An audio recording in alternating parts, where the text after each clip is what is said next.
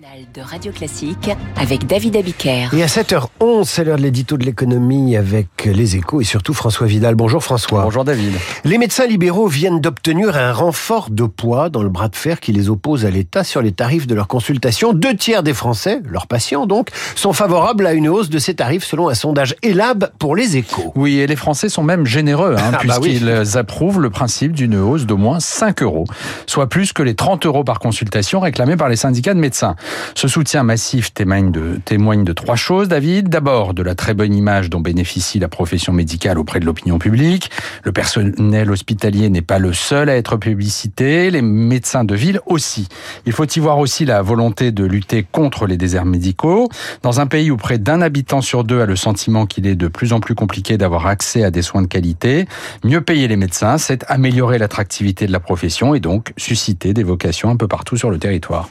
En clair, François, la santé est le seul domaine où nous sommes collectivement prêts à payer davantage malgré l'inflation. À condition d'être remboursé par la sécurité sociale, David. C'est le troisième enseignement de ce sondage. C'est à la fois le plus révélateur et le plus intéressant. Si les Français sont prêts à être si généreux avec leurs médecins de ville, c'est parce qu'ils ont l'impression que cela ne va rien leur coûter. La preuve, les deux tiers d'entre eux sont hostiles au projet du gouvernement de faire passer la franchise par boîte de médicaments de 50 centimes à 1 euro.